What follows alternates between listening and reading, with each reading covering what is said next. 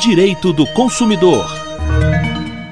Olá, eu sou Luiz Felipe Balona e esse é o programa Direito do Consumidor. Celebrado desde a década de 1980, o Dia Mundial do Consumidor, no 15 de março, é resultado da crescente mobilização em defesa dos direitos do consumidor, à segurança, à informação, à escolha e a ser ouvido. No Brasil, esse movimento ganha força a partir da Constituição de 1988 e se consolida com a entrada em vigor em 11 de de março de 1990 do Código de Defesa do Consumidor. Para falar dessa conquista e também dos desafios que os consumidores brasileiros ainda enfrentam, conversamos com o coordenador do Procon Assembleia, Marcelo Barbosa. Com mais de 30 anos de vigência, Marcelo, podemos falar em consolidação da defesa do consumidor no nosso país? Bom, na verdade, nós estamos num caminho para a consolidação dessa legislação da defesa do consumidor. O Código de Defesa do Consumidor é uma lei espetacular, que inclusive dizem que é uma lei que pegou no país, contudo, nós ainda encontramos retrocessos, passados aí 30 anos de vigência da legislação. Então nós ainda encontramos decisões judiciais contrárias à defesa do consumidor. Nós encontramos ainda, infelizmente, empresas que insistem em descumprir os dispositivos do próprio código.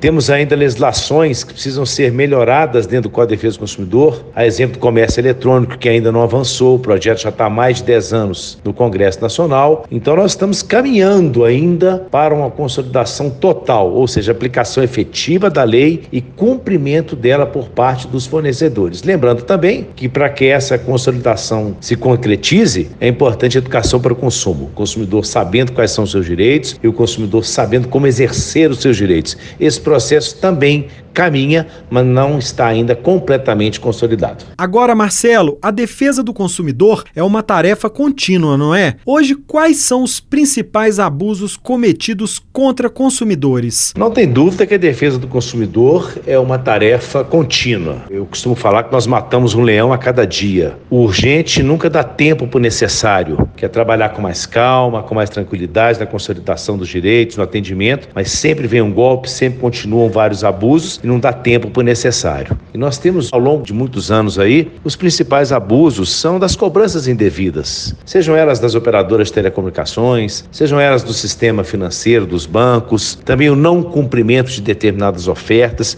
Então, infelizmente, esses problemas eles continuam acontecendo. A gente tenta fazer uma prevenção por parte do consumidor, um trabalho aí de repressão dos órgãos de defesa do consumidor, aqueles fornecedores que infringem o que está na legislação, ou seja, o trabalho ele continua contínuo e esperamos que o Poder Judiciário possa ajudar também o trabalho dos PROCONs, porque muitas vezes não há o cumprimento de um acordo no PROCON, não há atendimento à demanda do PROCON e é o Poder Judiciário com uma caneta mais forte, mais pesada, que tem que multar, que tem que exigir indenizações, reparação de danos que essas empresas causam aos consumidores. Infelizmente, hoje no país, aquele fornecedor, ele acaba aprendendo só quando pesa no bolso, quando ele toma uma decisão de indenização quando ele recebe uma multa. Mas isso é um processo que tem que ser um processo progressivo, mas um processo contínuo, porque esse é o grande objetivo, que a defesa do consumidor ela haja de maneira efetiva, protegendo aí os direitos. O cenário hoje é muito diferente da época em que o Código do Consumidor foi criado. Chegaram as redes sociais, o comércio eletrônico. Como você acha que tudo isso impactou as relações de consumo? Essa sua pergunta é muito importante, porque de fato, com a edição do Código código, em 1990, nós não tínhamos a internet ativa como o comércio eletrônico. Isso veio de uns anos para cá e se intensificou muito. Hoje, um percentual importante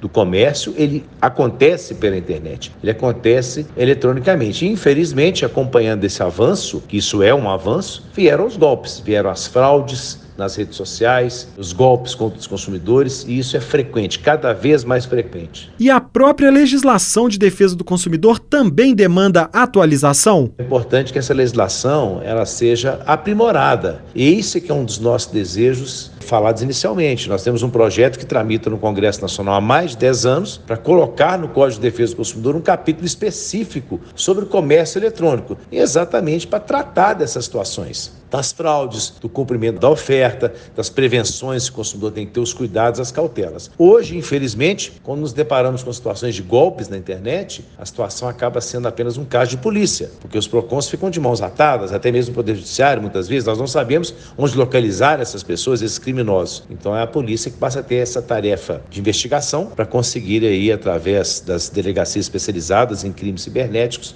localizar essas pessoas para tentar, além de puni-las, né, ressarcir o consumidor naquilo que foi possível. Então, nesse momento, é o comércio eletrônico extremamente ativo, a gente pede cautela do consumidor para fazer as compras, mas aguardamos uma legislação mais específica que possa proteger o consumidor mais do que ocorre hoje. A prevenção hoje, sem dúvida nenhuma, é o melhor remédio nessa situação. Nós ouvimos o coordenador do Procon Assembleia sobre o Dia Internacional do Consumidor. Para ouvir novamente esse conteúdo, basta acessar almg.gov.br barra rádio. Da Assembleia Legislativa em Belo Horizonte, Luiz Felipe Balona.